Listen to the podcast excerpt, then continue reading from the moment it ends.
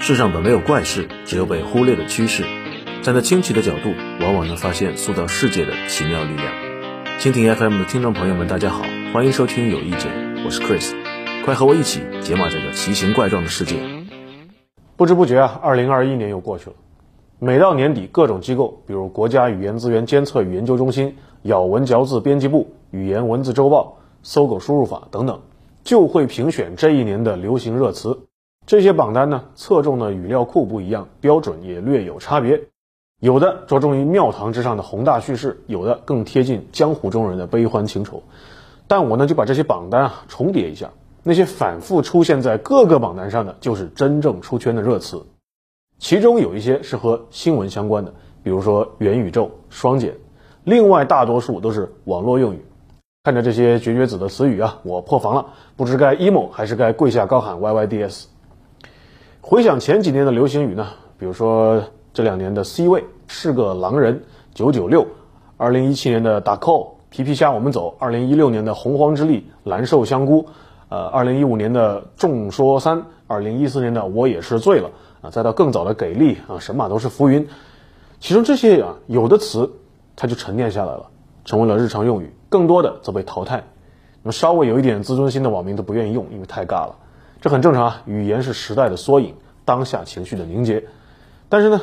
现在有一个现象跟过去不太一样，以前的什么呃算你狠啊将你军，虽说都是谐音梗扣钱吧，但我好歹还能大概猜出来它讲的是什么。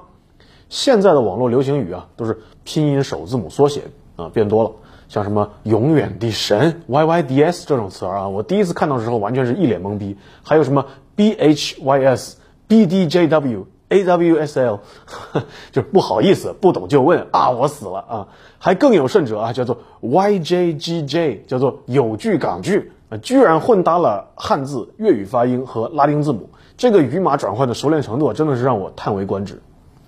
现在呢，我们去看个视频啊，满屏幕都是拼音缩写啊，就是存心不想好好说话了吧？为什么这种东西会流行？跟我们的网络文化有很大的关系。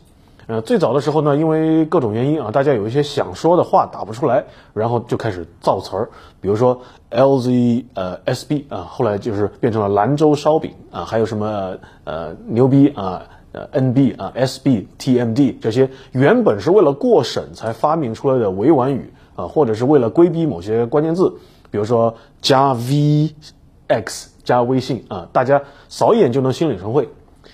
不过呢，也不要小看这种缩略委婉语啊，因为很可能有一天大家只记得他们，不记得原来那个词汇长什么样。比如说英语里的 goodbye，谁管它原来指的是上帝与你同在啊？但是这几年呢，缩写呢就开始变得很奇妙啊。偶像的名讳用缩写，词组短语用缩写，以至于我第一次看到 KDL 磕到了啊，我就很纳闷，它和那个 KDS 宽带山有什么关系吗？还有什么呃 NSDD 啊？你说的对啊，这个 GWKK 给我看看，请问哪个字需要规避啊？这种东西它怎么会存在呢？两方面原因，一方面啊就是加密通话是圈层文化的特点，呃，互联网大厂儿、游戏发烧友都热衷于此，既简化了表达，也容易识别自己人，饭圈呢就很需要这样的语言工具。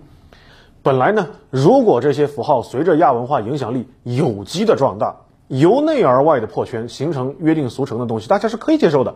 但如果是资本人为的去拆除圈层的障壁，倾斜平台舆论资源，快速吹手亚文化，让饭圈代表零零后啊，那我只能阴阳怪气的说，既成全了小众的心意，又让大众玩了字谜游戏，真的是 LQQM 啊，FCTX 啊，两全其美，非常贴心呐。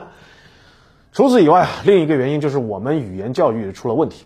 简单来说啊，听说读写，我们过于重视读写，轻视听说，尤其是说，就没有正儿八经学过说话。我们学语文呢，要么是在背那个《落霞与孤鹜齐飞》，要么是帮李华同学写应用文，这都是实用主义教育的体现。没错，背课文也是一种实用主义啊，因为标准化好考核，就会培养出很多不太会说人话的多音字警察。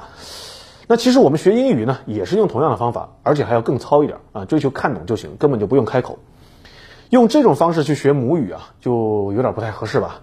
总之呢，由于我们忽略口头用语这部分教学越缺失，无师自通的各位魔改起来的随意性就越大，结果可能就越离谱。除了缩写啊，还有一些常见的现象，比如说语义的挪用和泛化、内卷，从描述印尼水稻耕种的一个词语，变成现在这个呃万物皆可卷的样子。又比如汉语的欧化，本来呢汉语是能省则省，惜字如金，现在被整得拖沓不堪。典型就是我有和你说过什么什么啊，以前呢我只是听海外华人这么讲，觉得他们受外语的语法影响可以理解，但现在中国人自己也这么讲话啊，不知不觉的语言就会发生变化。我啊，我不是一个原教旨主义者，也不反对语言相互借鉴影响。语言嘛，本来就不是什么纯洁不可玷污的东西，欧化不完全是坏事儿。比如说，呃，翻译中文论文的时候，我恨不得那句子成分能更明确，语义能更精准，模糊空间更少一点。其实呢，所有语言都在吸收演化。大刘在《三体》中构想出来的未来通用语，就是诸多语言的混杂。当然了，日语比较过分啊 p a s o c o n 就是 personal computer 电脑。啊，还有 convenience convenience store 便利店，全都是片假名，中国人都快看不懂了。英语也在变化，一般的口语我就不说了，有的词儿你看上去文绉绉的，以为它是一个正儿八经的词，其实也是简化缩写。比如说激光 laser，全称是 light amplification by stimulated emission of radiation，现在已经很少有人知道了。你看像这种新词汇，它就很好啊，谁要去记那个受激辐射光放大呀，对吧？语言的根本目的是为了交流。出现外来词、创意词或者黑话，我觉得都没有问题。那 YYDS 这样的拼音缩写有问题吗？问题不大。流行语嘛，流水易逝，乐过就行。